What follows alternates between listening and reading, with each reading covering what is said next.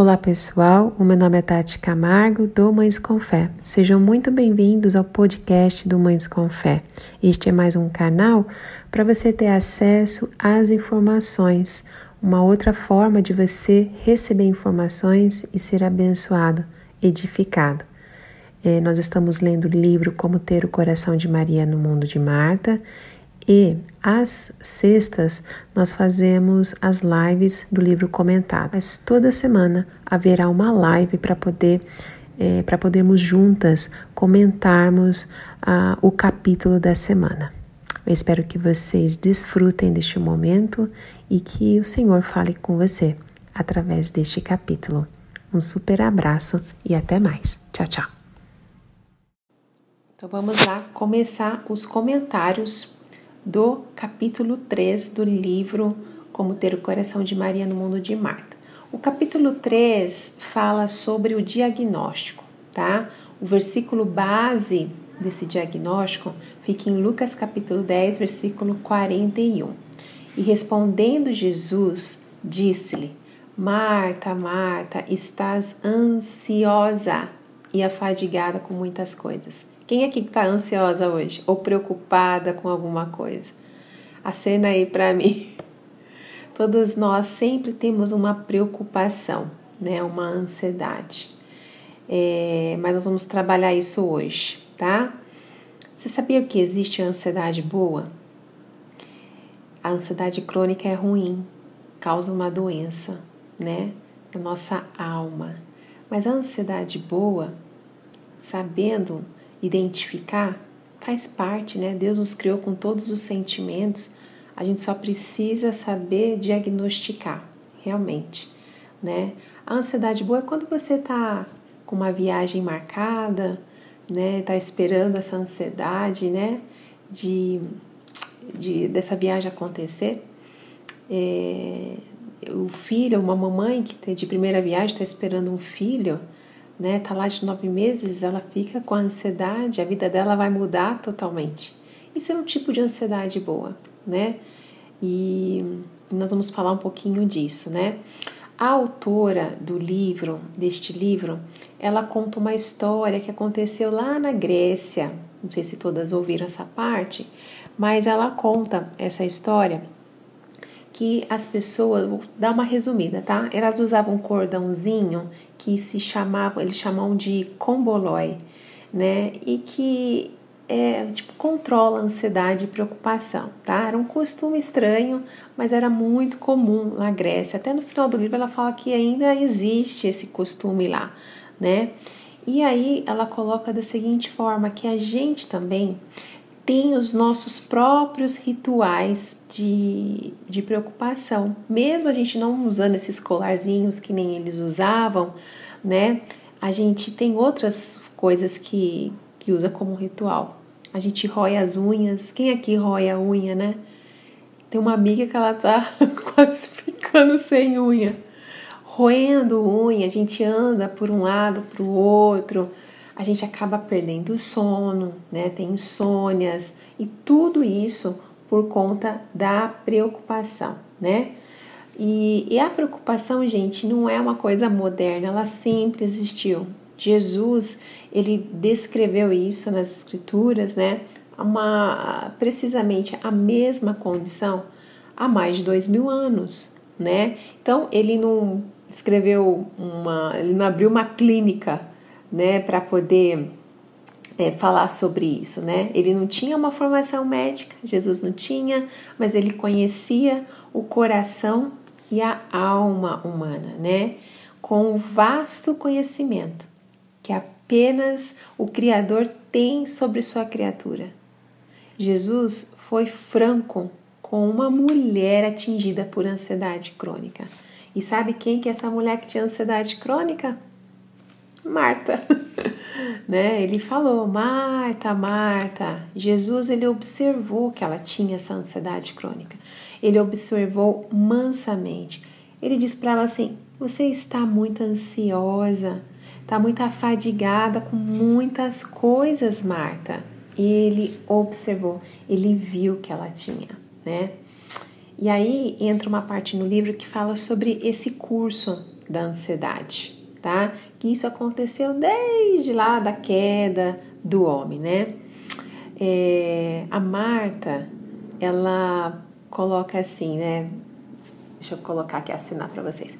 É, ela, ela deve ter pensado, as palavras que Jesus falou devem ter paralisado a Marta, feito ela refletir, né? E ela deve ter pensado assim: espera aí, Senhor, é, eu só estou tentando te servir, servir seus amigos, né? Mas as ternas palavras do Senhor interromperam as desculpas de Marta e a pretensão dela, tá? Com uma frase curta, Jesus diagnosticou o problema que tem contaminado o gênero humano desde o início de tudo, gente. E a gente pode saber disso, esse curso da ansiedade, voltando lá no Éden, a árvore e a queda do homem, né? É a contínua carga de preocupação e medo. A árvore da ciência do bem e do mal estava numa área proibida e por um bom motivo. Era para nossa própria proteção. Era para própria proteção. Mas, em vez é, de Adão e Eva considerar os limites do jardim, sabendo, né? Na lei a gente não pode, como uma evidência do amor de Deus, eles interpretaram isso como um jogo, né? Uma ordem, como um jogo de poder da parte de Deus. Um desejo dele negar para Adão e Eva algo que era muito bom, né? Então, eles foram lá pegar o fruto e comeram. E aí os olhos deles se abriram e viram que era muito mais do que eles esperavam. Em vez de serem como Deus, eles se preocuparam, ficaram amedrontados ao observar sua nudez e total desamparo, em vez de voltarem para Deus. Eles se esconderam dele se esconderam. Por quê? Lá em Gênesis 3:10 diz que eles temeram. É, não foi apenas o simplesmente o medo da, da ira de Deus que levou eles a se esconderem. Pela primeira vez, o homem e a mulher se viram afastados de Deus, tá? Como duas crianças que estão perdidas e sozinhas como duas crianças. De repente, eles viram o Éden, o jardim do Éden, como um lugar é, assustador, né? Em vez de um lindo paraíso que Deus tinha criado para eles. Então, começou lá atrás, né? É, quando a gente faz essa analogia da semelhança de Adão e Eva após a queda, com a semelhança de criancinhas desobedientes, porque eles, se, eles correram e se esconderam tentando ganhar tempo para imaginar uma forma, olha só, de se livrarem da confusão induzida pela serpente, excluídos pela desobediência ao Deus de que necessitavam. Eles ficaram medrosos, tornaram-se medrosos e ansiosos crônicos. Imagina, gente. Deus ia visitar eles toda a tarde naquele jardim. De repente, tudo isso aconteceu por conta de querer saber mais, uma preocupação, uma por que, que a gente não pode, né?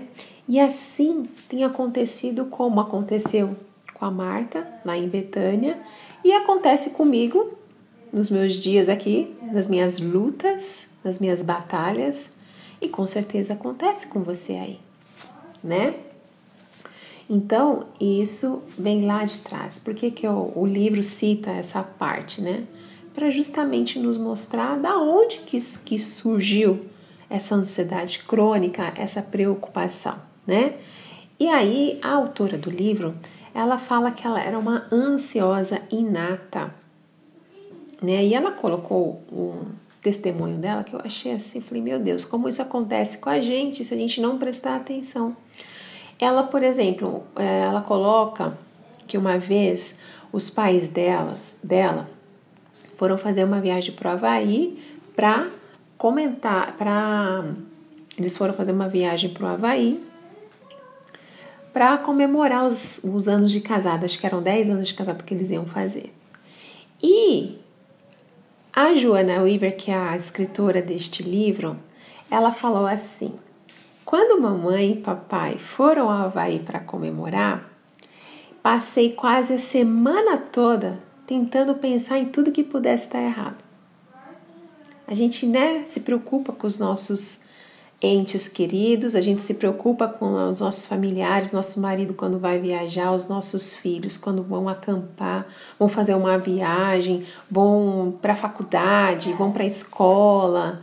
E ela, quando ela viu os pais dela, delas, dela indo pro, pro Havaí, ela pensou em tudo que poderia dar errado. Então ela pensou, e se o avião cair? E se uma onda gigantesca cobrir o Waikiki? Qualquer coisa poderia acontecer. Abacaxi estragado, sushi ruim, salmonela contaminando a água de coco, esquecida durante a noite. Ela pensou todas as piores coisas possíveis. Ela pensou até ela falou assim: e se eu, eles morrerem na viagem eu me tornar órfã, eu vou ter que criar sozinha meus dois irmãos? E chorava e chorava. Então, ela pensava cada novo evento, ela pensava no pior que ia acontecer né?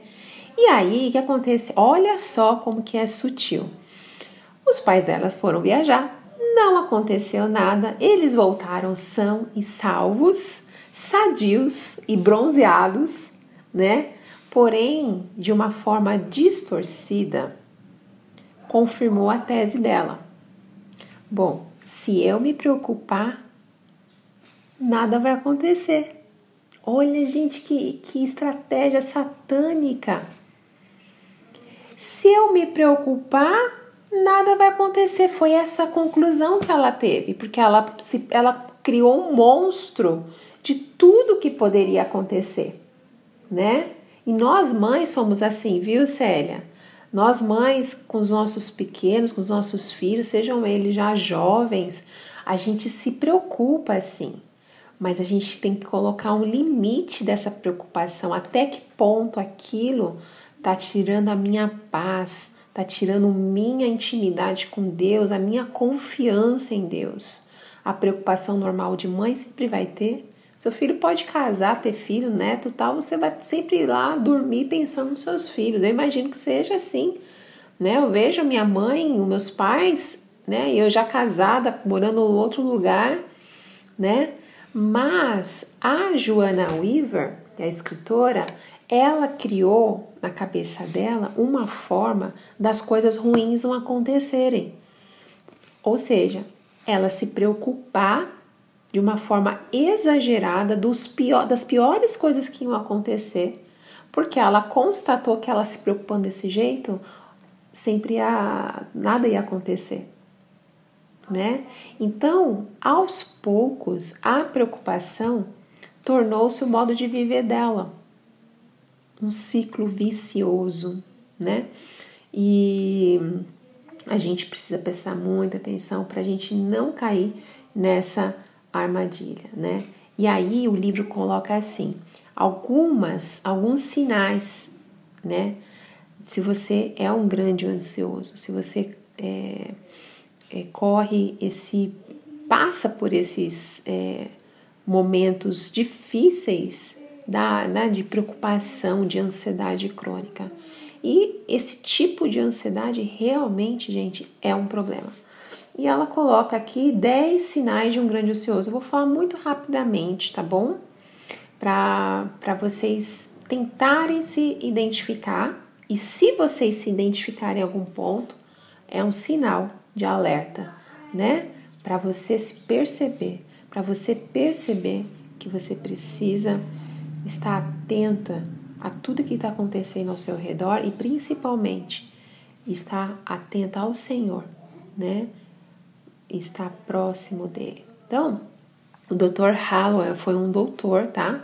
Nos Estados Unidos, diz que os, se esses sinais aqui acontecem com cada uma de nós. Primeiro, você acha que despende muito mais tempo com preocupações inúteis e não construtivas do que as outras pessoas que conhece?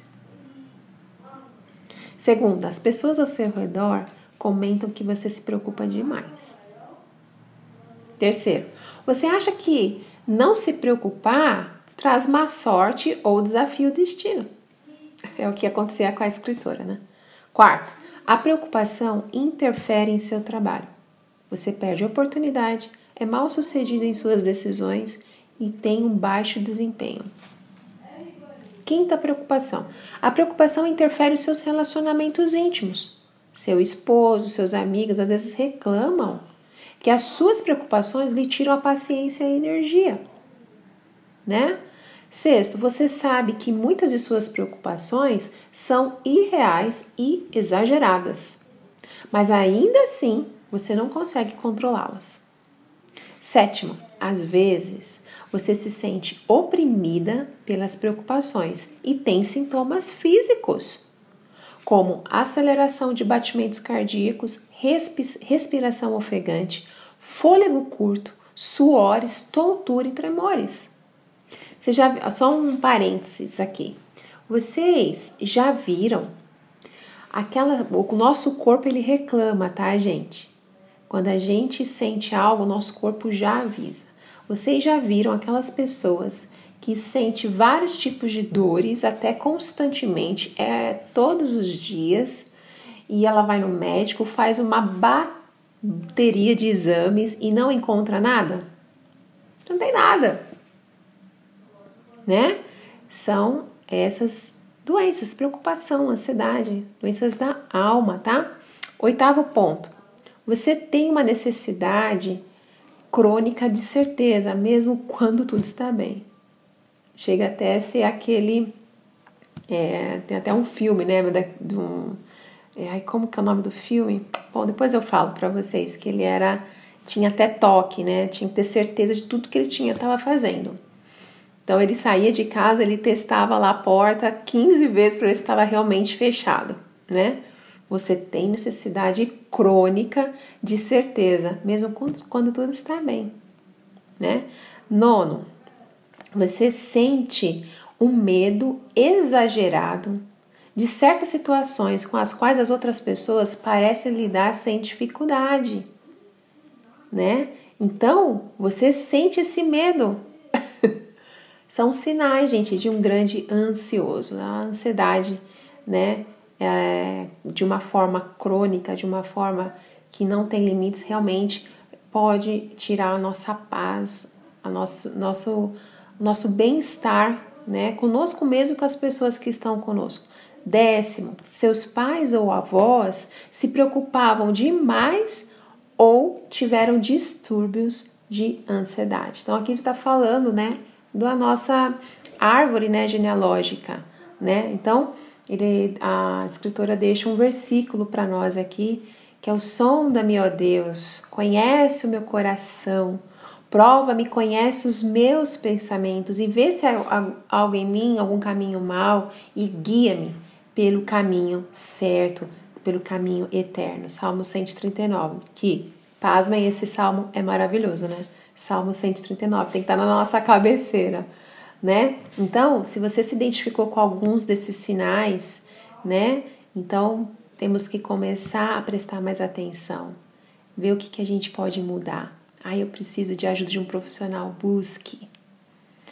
Preciso me concentrar no Senhor, prioridade.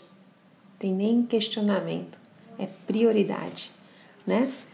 E, e aí ela fala um pouco da preocupação inútil, né? Dizem que a preocupação é como uma cadeira de balanço, né? Ela lhe dá algo a fazer, mas não leva para lugar nenhum, fica só. não te para lugar nenhum.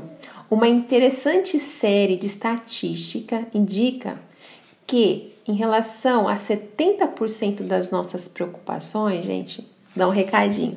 70% das nossas preocupações não há nada que a gente possa fazer. Tô se preocupando à toa. tá? 70%. Eu vou listar aqui para vocês, ó. 40% das preocupações são coisas que nunca acontecerão. Nunca. 30% se referem ao passado. Não pode ser mudado.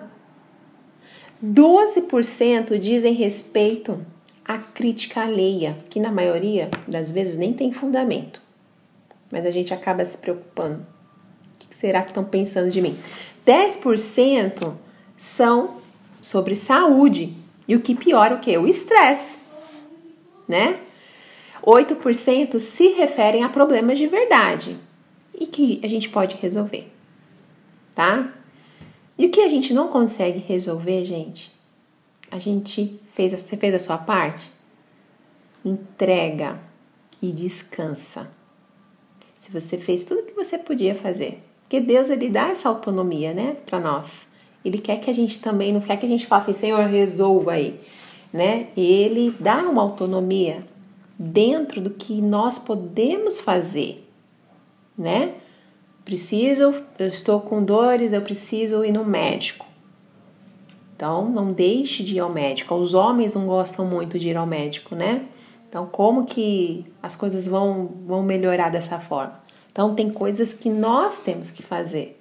Então, faça. Quando não tem mais o que fazer, descansa no Senhor, tá? Então, diante desse quadro, com que as coisas que a gente preocupa, preocupa e que não há nada que a gente possa fazer, a gente vê que a preocupação realmente, gente, é uma perda de tempo, né? E é mais que isso, não é apenas uma futilidade, ela ela nos prejudica, né?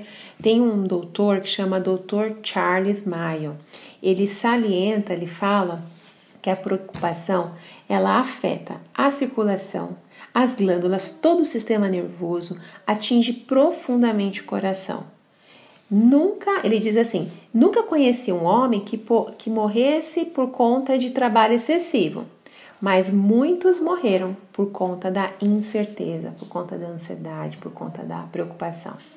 Né? Então, desde então, os pesquisadores eles têm associado a preocupação crônica à fragilidade do sistema imunológico, doenças cardiovasculares, desequilíbrios neurológicos e outras disfunções físicas e psicológicas, sem mencionar as doenças relacionadas à ansiedade, tais como síndrome do pânico, a ah, transtornos obsessivos compulsivos, né, que é o toque, enfim, tudo relacionado a uma ansiedade crônica. Então, tudo isso provém da onde? Da preocupação. E não foi por acaso Jesus que Jesus advertiu a Marta sobre a ansiedade. Não é, gente, se vocês perceberem, não é de se admirar que a Bíblia nos diz mais de 350 vezes: não temas. Perceberam já isso? Já observaram isso? Nós, a verdade é essa, nós não fomos criados para preocupação. Nós fomos formados, não fomos formados para o temor, para o medo. E se a gente quiser ter uma vida mais sadia, temos que deixar essa ansiedade crônica, excessiva para trás, tá bom? Para a gente poder viver. Nós estamos aqui, Deus nos deu a vida para ser vivida ah, estou em quarentena, quando isso vai acabar? Usufrua. Usufrua do tempo que você tem vivido na quarentena, dentro da sua casa, limitado. Usufrua. A gente não sabe quando que vai sair, então você vai parar sua vida porque você está numa quarentena, né?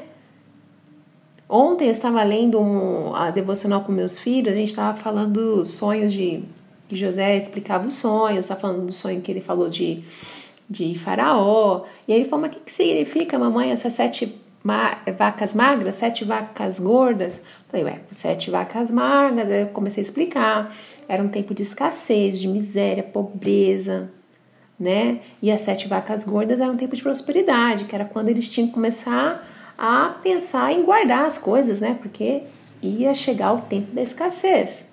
Ah, então eles ficaram sete anos nesse período. Aí você ver, filho, a gente já está cinco meses na quarentena. Imagina você ficar sete anos e eles ficaram numa extrema pobreza, miséria, enfim, sem comida. Foi uma época muito difícil, né? Então, todos os nossos antepassados, o povo de Deus, já passou porque, pelas coisas que nós temos passado, né? Então, é, a Bíblia ela diz para a gente não se preocupar. Não é uma sugestão, né? Quando Deus diz para não se preocupar, não é uma sugestão. é uma ordem, né? A preocupação e a ansiedade, ela é mencionada. Sabe quantas vezes no Novo Testamento? 25 vezes no Novo Testamento como algo que precisa ser evitado. Evitado. Jesus nos advertiu especificamente contra esse tipo de ansiedade crônica, quando ele disse lá em Mateus 6, 25: Por isso vos digo, não andeis cuidadosos ou ansiosos e preocupados quanto à vossa vida. Tá difícil que você tem vivido hoje? Eu passo por problemas, dificuldades. E eu tenho certeza que você tem seus problemas e lutas, mas como que você está lidando com isso? Todos nós, gente, tem sangue correndo aqui, vai ter problema. A diferença de nós que descansamos no Senhor é que a gente dá um basta. Chega a preocupação, chega a ansiedade. Você pode dar um basta, tá? Por que, que a Bíblia ela é tão inflexível quanto a evitar o medo e a preocupação, né? Porque Deus sabe, gente, que a preocupação coloca um curto-circuito, separa, dá choque no nosso relacionamento com Ele. A preocupação, gente, fixa os nossos olhos em situação que a gente está vivendo, em vez de fixá-lo nele. A gente não fixa os nossos olhos no Salvador. A gente fixa os nossos olhos nos problemas. Por isso que dá um curto-circuito, por isso que a Bíblia fala mesmo que a gente precisa evitar várias vezes, porque nos afasta de Deus, tá? E a ansiedade, ela é assim também, né? A nossa mente, com certeza, Juraci, o melhor é descansar no Senhor.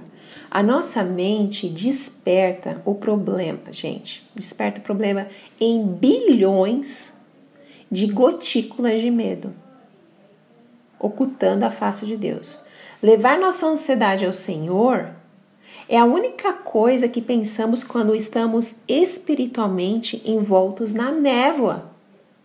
Apenas o Filho tem poder para dispersá-la.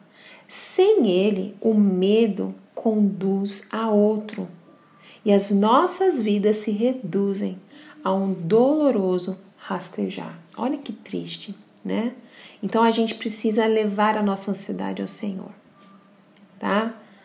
E quando isso acontece, realmente, é a última coisa que a gente é, pensa quando a gente estamos espiritualmente envoltos nessa névoa. A gente não leva, né?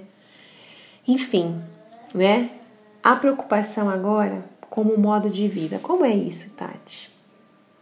A autora, a Sheila Walsh, ela fala o seguinte: a preocupação, ela pode se tornar um hábito e não é fácil livrar-se dela. Porque afinal de contas, às vezes ela parece funcionar. Como aconteceu com a escritora deste livro, a, Joanna Weaver. Ela falou muito bem disso, né? Ela conta assim: a minha amiga Penny conta, eu estou sentada no sofá e de repente um dos meus pensamentos adquire vida. Logo depois, ela se vê chorando e em soluços. Em questão de segundos, os meus filhos morreram, meu marido se divorciou de mim e eu estou vivendo nas ruas. Gente, quem nunca passou por isso? Não é, Mona? É isso aí, é um exercício, gente. Criar hábitos é um exercício tá? E o criar hábito de afastar a ansiedade de nós também é um exercício, né?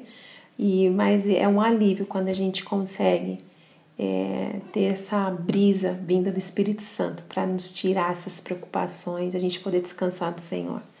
Agora, quando seus pensamentos tomam vida, gente, aqueles mais fúteis, férteis, que você vê seus filhos morrendo, marido no acidente de carro, divórcio, você morando nas ruas. Vocês já passaram por isso? Eu já passei. É difícil, né? Olha como que a nossa mente é traiçoeira, né? Graças a Deus, estou liberta disso. O Dr. Hallowell, que ele fala que a imaginação das pessoas ansiosas é muito fértil.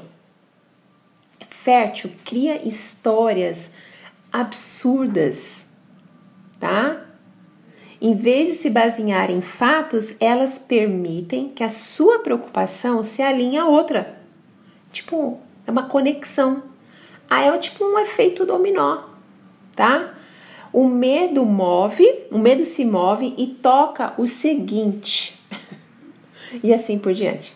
Esta é a razão porque a verdade pode ser um antídoto poderoso contra a preocupação.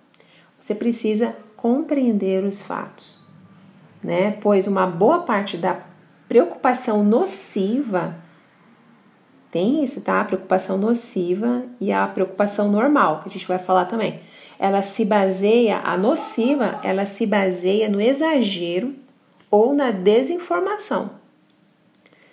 Assim, respeitando todo mundo que gosta de novela. Antigamente as novelas não eram boas. Nossa, como eu gostava. Antigamente, né? Hoje, infelizmente, né, uma coisa tão vazia, né? E é uma é uma é uma, uma coisa surreal, não existe aquilo, vira uma coisa muito fútil né? Então, às vezes fala assim, nossa, que, que pensamento de novela, né? Pra, de quem assiste novela, mas não é. é. É questão de que a mente ansiosa, ela realmente tem essas histórias que acontecem em novela, entende? Essas histórias que é um efeito dominó, uma vai pegando a outra, não é verdade? Vai e até se construir aquele monstro e se tornar no efeito dominó e você no fim tá chorando em prantos, tentando falar com seu marido ou com seu amigo, já 30 vezes ligou no celular, só cai na caixa postal e você pensa o pior, né? Aconteceu o pior. Não é verdade? Né? Então a gente precisa saber diferenciar o que, que é a preocupação nociva, que é nessa linha, né? E da preocupação natural. Então não confunda. Quando Jesus ele nos diz assim: para a gente não se preocupar, ele não estava pedindo para a gente viver num conto de fadas disfarçado, tá? Jesus não estava pedindo isso. Ele não disse que não havia nada para a gente se inquietar, que a gente não ia ter aflição, né? Ele não disse isso, né? A verdade é que vivemos rodeados, gente, de oportunidades para a gente ter medo, para a gente ter ansiedade e preocupação. E parece que a gente busca isso, né? Existem pessoas que infelizmente se focam nisso, notícias que se focam nisso. Considerando que o mundo está cheio de lutas e dor, a gente enfrenta inquietude, gente, todos os dias. Olha só, esse livro foi escrito eu não sei quantos anos atrás, sei lá, 15 anos, 10 anos atrás, né? E ela tá falando de uma inquietude que a gente sofre todo dia, que hoje, principalmente nessa era pandêmica, a gente tem sofrido, né? Então, em todo tempo, não vamos potencializar porque a gente está nessa época que é mais do que antigamente, não é, né? Então, ela escrevendo, ela falou assim: a gente enfrenta realmente inquietudes todo dia. O mundo está cheio de lutas e dor. Coisas ruins acontecem com pessoas boas. Essa não é verdade? Você fica assim, por que que aconteceu isso com aquela pessoa tão boa? E também com as pessoas que não são tão boas. Então as coisas acontecem com pessoas boas e pessoas que também não são tão boas. Problemas de verdade, gente, acontecem, principalmente no dia a dia. As pessoas não agem como deveriam, os relacionamentos balançam e fracassam às vezes. A dor é potencial em nossas vidas e há certas coisas que querem interesse e atitude da nossa parte. Não pode sentar, dormir, chorar e se trancar no quarto, né? Jesus, gente, ele sabia isso melhor do que ninguém tá? Ele passou a maior parte da sua vida sendo fustigado e perseguido pelos inimigos. Maior parte da vida dele. Então, por que, que ele diz para não nos preocuparmos?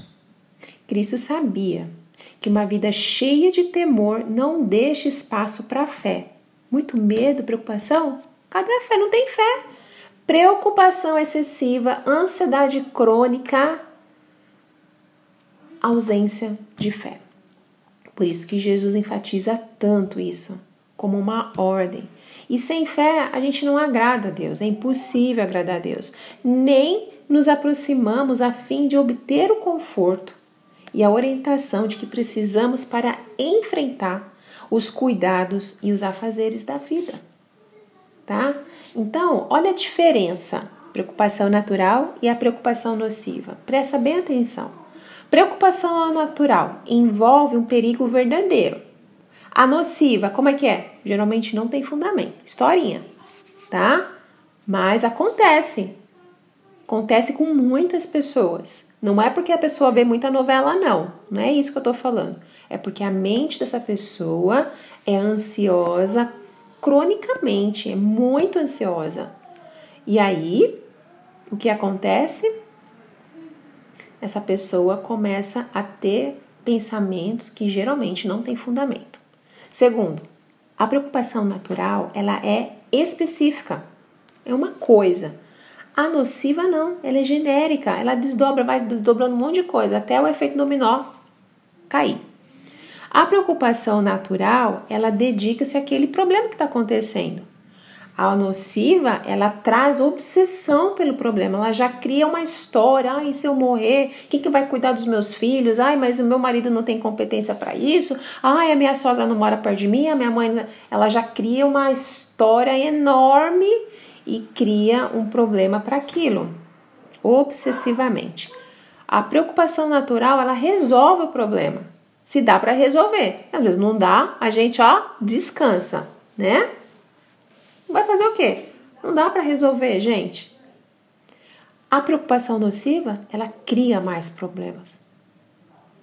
Aí ela já começa a envolver um monte de gente. Que nem aconteceu, ela já começa a envolver, né?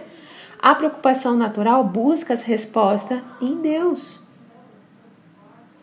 E a nociva, ela busca respostas em si mesma ou em outras pessoas. Vocês viram a diferença? Então, se perceba que tipo de preocupação que você tem é a natural ou é a nociva, né? Super importante. O pastor e o professor Gary Gilley, ele resume da seguinte forma: a preocupação nociva permite que os problemas e aflições fiquem entre nós e o coração de Deus. É a visão de que Deus perdeu ah, o controle da situação e não podemos confiar nele. Entendeu? A, a, a, o perigo da preocupação nociva? A gente perde a visão em Deus e que Ele controla a situação, a gente não confia mais nele gente não pode confiar nele. Já a preocupação natural nos leva a ficar mais perto do coração de Deus e a depender, a confiar nele completamente, completamente, tá? A preocupação natural nos aproxima de Deus. A preocupação nociva nos afasta dele, né? O exagero, gente, sempre termina em pecado. Sempre. Imaginamos que um pouco de ansiedade e preocupação são um sinal da nossa inteligência, mas na verdade são mais uma indicação de que a gente é pecador. A inquietação surge da nossa determinação em resolver tudo sozinha. Deixa que eu resolvo. Sabe aquelas pessoas que querem resolver tudo sozinho? Nosso Senhor, ele nunca esteve ansioso e preocupado, porque ele não estava disposto a concretizar os seus próprios planos menos Jesus sendo 100% homem e 100% Deus. Ele estava, Jesus estava disposto a realizar os planos de Deus. Preocupação é pecado se você é filho de Deus.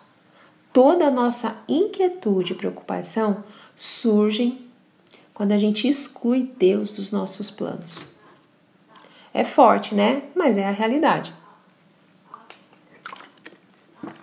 Se a gente exclui Deus da nossa vida, lógico que a inquietude, a preocupação e a ansiedade crônica vai tomar conta, né? Ah, é muito bom, Joraci. Hoje eu consigo dominar meus pensamentos, mas eu sofri muito com pensamentos que me faziam sofrer muito. E a primeira forma para a gente mudar, gente, é a gente reconhecer onde a gente precisa mudar, né? Nós enfrentamos preocupações naturais, gente, todos os dias da nossa vida. Mas em vez de nos martirizarmos e nos inquietarmos, a gente precisa discernir entre o que a gente pode fazer com a ajuda de Deus sempre. O que, que dá para eu fazer nessa situação? Senhor, o que, que eu posso fazer? Me oriente, que teu Espírito Santo se revele a mim. E o que deve ser deixado, gente, nas mãos de Deus. A gente tem que saber o que a gente pode fazer com a ajuda de Deus, não dá para fazer sozinho também. Com a ajuda de Deus e o que a gente tem que entregar nas mãos de Deus, tá? As contas, nossas contas não se pagam sozinhas. Mas nós servimos o Jeová Jireh, o Deus que provê. O Deus que provê. A mancha em nosso braço, sabe aquela manchinha? Ó, pintinha vermelha. Essa aqui é pinta de gravidez. Mas sabe aquelas manchas que surgem no nosso corpo? Né? Até eu ouvi uma palestra da Ruth, ela falando, quando a gente vai fazer uma biópsia, né? A gente fica preocupado, ansioso, do que será. Essas, essas coisas precisam ser examinadas. Pode sim, infelizmente, alguns casos se tornam câncer, né? Mas olha, olha a esperança a gente serve o Jeová Rafa, que é o Deus que cura. Entende? Deus cura todas as coisas. Isso a gente não pode ter dúvida. Há muitas coisas legítimas com que a gente tem que se preocupar, mas nós servimos o El Shaddai, o Deus Altíssimo. Então, eu sei que doença é algo que preocupa muito, principalmente as mulheres, principalmente mães, né? Mas Deus, ele é o Deus dos impossíveis e nós temos que ter essa certeza que Deus ele pode tudo. Não é o médico que dá a palavra final, é Deus. Se for da vontade dele, a cura para o incurável. Tá? Ele restabelece. Se for da vontade dele. Ele é soberano, ele é o El Shaddai e ele é o Altíssimo. E para a gente ter maturidade para entender as coisas que a gente não entende, é só se relacionando com Deus. É só nos se achegando com Ele, buscando Ele. Não tem outra forma, não tem outra alternativa. Jesus nos advertiu: no mundo a gente vai ter aflição, lá em João 16,33. Então, toma essa palavra para você essa manhã. Ele disse: Tereis e não podereis ter. Os problemas surgem nesse mundo terreno, gente.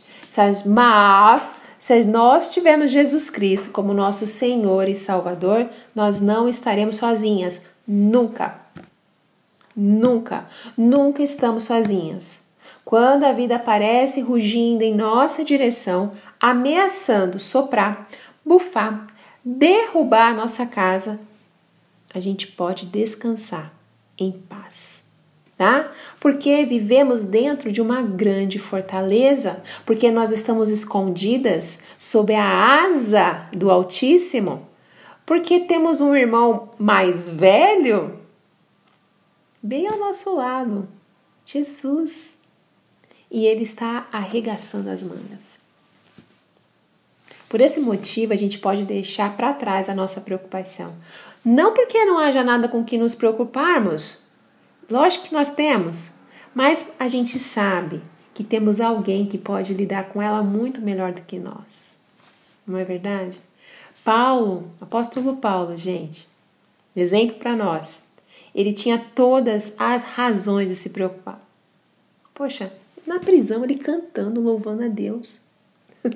Meu filho fica encantado. Nossa, na prisão ele estava cantando lá, Paulo Silas, cantando na prisão, Paulo Silas, né? E cantando. E quando ele foi jogado lá na prisão em Roma, ele esperava uma possível sentença de morte, esperando morrer. Não é verdade? Esperando morrer. Mas lá em Filipenses 4, é, versículos 6 e 7, ele escreveu assim: Não estejais inquietos por coisa alguma. Antes, as vossas petições sejam em tudo conhecidas diante de Deus, pela oração e súplicas e com ação de graças. Ele deu três ingredientes aqui. E a paz de Deus que excede todo entendimento guardará os vossos corações e os vossos sentimentos em Cristo Jesus. Aqui é um curso para você é, evitar a preocupação, tá? Essa passagem ela mostra os três passos resumidos para você triunfar sobre a preocupação. Primeiro, não estar inquieto por coisa alguma. Segundo, apresentar em oração todas as coisas. Terceiro, ser agradecido por tudo. Então, quando Paulo ele escreveu essas palavras, não estejais inquietos por coisa alguma, o que, que ele quis dizer literalmente? Nem por coisa alguma sequer nem por nossas famílias, nem para os nossos filhos, nem por nossas finanças, nem por nosso futuro, nem pela escola online, como que vai ser, nem pelo exame que você tem para receber essa semana, nem pelo nosso passado. Ai, meu passado, meu passado é complicado. Nem por nada. É importante que alguém como eu ouça, pois a preocupação é um hábito traiçoeiro. Permita apenas uma preocupação e vai vir outra. Depois outra. É melhor você cortar pela raiz e não estar inquieta por coisa alguma. Ocorre que a única forma de se beneficiar daquela primeira regra é executando a segunda. Então, não ficar inquieto por coisa alguma vai funcionar quando você orar por todas as coisas. Por todas. E quando Paulo quis dizer isso, ele falou assim, ó, todas as coisas, cada uma delas. Não há nada que seja tão grande ou tão pequeno que não possa ser apresentado ao coração do Pai. Tá? Olha, vou contar um testemunho bem rapidinho aqui. Eu cuido de duas gatinhas aqui onde eu moro que não são minhas. Só delas terem vindo para minha vida, eu vejo que foi Deus que mandou que elas não são minhas. Eu não sei quando um dia, se eu mudar daqui, se eu vou poder levá-las para minha casa. E eu oro por isso. E é nesse sentido que ele está falando aqui, o apóstolo Paulo. Não existe, não há nada que seja tão grande ou tão pequeno que não possa ser apresentado ao coração do Pai. Uma preocupação pequena demais para ser apresentada em oração é também pequena demais para se tornar um peso, né? Então, uma das maneiras pelas quais Deus libertou essa escritora, pelo o modo ansioso dela de viver, foi a oração. Ideia recente, né? Mas ela mudou a perspectiva de como ela via as coisas e você pode fazer isso também. Eu já tenho feito isso né? Eu já é, tenho, mas às vezes eu preciso me perceber e falo, opa, eu tenho que mudar minha perspectiva. Então, em vez de você se preocupar pensando, ai meu Deus, meu marido foi lá para outra cidade, se acontecer algum acidente na estrada. Então você vai fazer o seguinte, você vai orar e vai falar, querido Jesus, esteja com meu marido quando ele for dirigir o carro hoje. Tá vendo como que muda? É desta forma, né? Em vez de você de falar assim, ai, se eu não terminar de passar esse monte de roupa, principalmente esse do meu filho, que ele precisa ir para um jantar super especial à noite, ele vai ficar tão desapontado comigo. Aí você ora da seguinte forma: Senhor, tu sabes que essa roupa aqui que o meu filho vai vestir à noite é tão importante né? Que eu consiga deixar de uma forma que vai deixar ele feliz. Muda, né? Isso pode ser parecer banal, sabe essas coisas pequenininhas? Pode parecer banal e excessivamente simplista, mas algo nessa atitude pequena, essa atitude, não pequena, nessa atitude, pôs fim à escravidão da escritora, pôs fim também para mim. E às vezes eu tenho que me perceber, como eu disse, né? E mudar a perspectiva das coisas. Né? Senão eu não vivo. Senão eu só falta me enterrar. não é verdade? Então, em vez de você alimentar e treinar as suas inquietações, começa a transferir, transferir essas inquietações para o Senhor. Gradualmente você vai ver que se você passa por alguma ansiedade crônica, ela vai perder as forças sobre você, né? E como você pode ver, a inquietação exalta o problema, mas a oração exalta a Deus. E talvez por esse motivo, Paulo concluiu o terceiro ponto de você ser agradecido por tudo, né? Olhando, a gente olhando tudo que Deus tem feito, contemplando, né? Conforme aquele antigo hino, né? Quantas bênçãos dizem quantas são recebidas na divina mão. Uma, uma, dizes de uma vez, há de ver surpreso quanto Deus já fez. Por isso, gente, tava procurando aqui, ó. Tenha o seu diário. Esse aqui é meu segundo deste ano já. O seu diário de oração, o seu diário de jornada, o seu diário de mimos do Pai. Se escrever, porque são tantas coisas que Deus nos oferece que a gente esquece de agradecer uma a uma. Que se a gente tiver tudo anotadinho, a gente vai lembrar o quanto Deus já fez. Então a gratidão, ela é importante pois ela tem poder para mudar a nossa postura. Quando a gente está disposta a agradecer a Deus por tudo, não apenas por algumas coisas, mas por tudo, agradecer conscientemente, mesmo quando não sentimos muito gratos, algo em nossa vida começa a mudar, tá?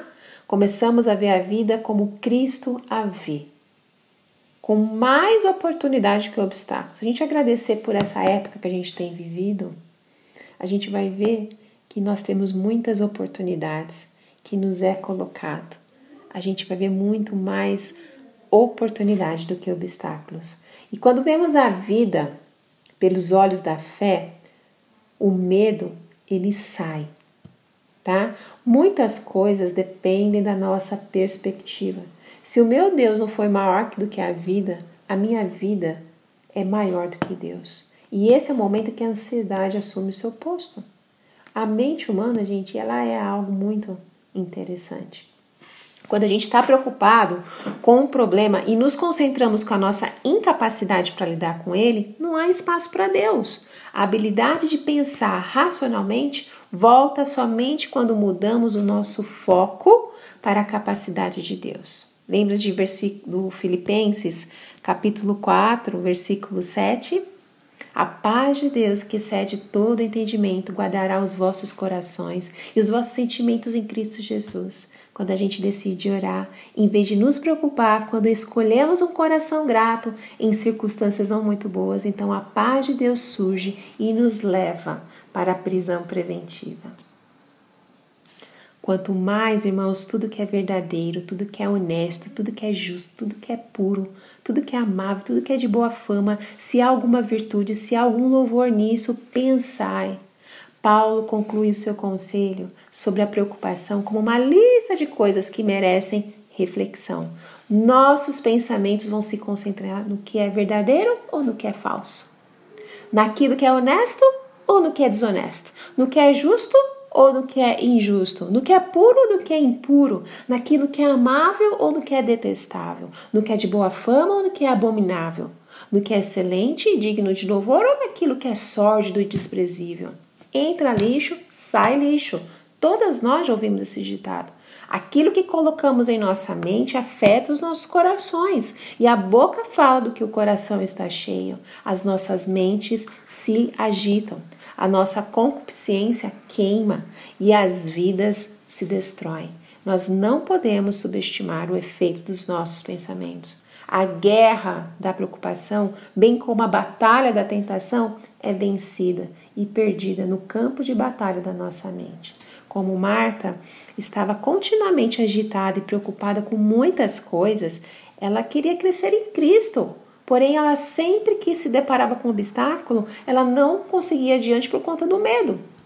Em vez de transpor com o salto aquela barreira, por meio daquele que me fortalece, ela ficava estática. Então voltava para dar mais uma olhada e tentar imaginar uma outra forma de conseguir vencer o obstáculo sozinha. Muitas de nós, até mesmo cristãos, reclamamos da luta contra o pecado, mas depois secretamente fornecemos a Satanás a munição de que ele precisa. Sabemos que não deveríamos ler aquele livro, assistir aquele filme, sabemos aquela conversa que a gente não pode ter, ouvir. Sabemos que a conversa ao telefone de ontem não glorificou o Senhor. Sabemos que a relutância em perdoar que abrigamos por tanto tempo está se fortalecendo, mas ainda nos apegamos a isto e depois nos perguntamos por que temos tantas dificuldades para fazer mudanças positivas em nossa vida. Tu conservarás em paz aquela cuja imaginação está firme em ti. Isaías 26, versículo 13. Era essa o diagnóstico que ela precisava ouvir. A imaginação havia controlado a vida dela durante tanto tempo que criou que cresceu como um pastor gigante percorrendo sem limites as campinas da mente dessa escritora. Ela diz assim: Minhas emoções seguiam a imaginação como filhotes brincalhões, incertos do lugar por onde estavam sendo levados, mas muito felizes como passeio. Ela começou a procurar nas escrituras os versículos e começou a meditar na palavra sobre medo, sobre ansiedade, né? E com a ajuda do Espírito Santo, ele lembrava a palavra e sempre acontecia algo interessante. A ansiedade desaparecia diante da verdade. A perfeita caridade lança fora todo o temor. O amor não contém o medo. Antes, o amor inteiramente desenvolvido repele cada película de medo, porque o medo sempre contém a tortura do sentimento de culpa. Isso significa que o homem que vive no medo ainda não teve seu amor aperfeiçoado. Esse versículo é bastante proveitoso, pois indica a raiz do hábito de me preocupar. Eu era ansiosa pela mesma razão que o primeiro homem e a primeira mulher, Adão e Eva. Ela não estava segura em relação ao amor de Deus. Bem, eu sabia que era salva e que se morresse eu iria para o céu. Mas em algum ponto da jornada eu distorci tudo e comecei a pensar que deveria fazer algo para merecer o amor de Deus. Se conseguisse ser boa o suficiente, então Deus me amaria. Naturalmente acabei tropeçando várias vezes. Em vez de em cada vez eram necessárias semanas para eu sentir que estava ao lado de Deus novamente. Não era por acaso que eu me preocupava. Não era por acaso que eu tinha medo. Constantemente eu buscava folhas de figueira, tentando encobrir minha imperfeição. Quando Jesus disse: Marta, Marta, tão mansamente naquele dia agitado em Betânia, estava falando com você e comigo também. Com amor, se ouvirmos, ele sussurra o diagnóstico concernente ao estado da nossa alma. Você está preocupada, salienta, você está ansiosa, não apenas com a refeição, mas com tudo. E com o diagnóstico vem a escolha. Vem encontrar o amor. Jesus nos convida. Vem ao encontro de um amor tão perfeito que encobre as transgressões e a declara inocente. Venha ao encontro do amor que afugenta o medo. Venha encontrar tudo que você sempre desejou. Encontre paz para a sua alma. Ele nos insta a abandonar os nossos colares da preocupação Lembra aquele colar que é usado lá na Grécia para poder tirar a preocupação e a ansiedade? É esse colar que ela está falando. Ele nos insta a abandonar estes colares da preocupação, a desistir de consertar o que não conseguimos e a buscar a tua face. Jesus está nos chamando para a grande troca, aquela em que nunca perdemos, quando trocamos as muitas coisas que nos tornam ansiosas ele nos dará uma só coisa que acalma os nossos corações: Ele mesmo, porque Ele é o príncipe da paz. Bom, aqui termina a nossa live.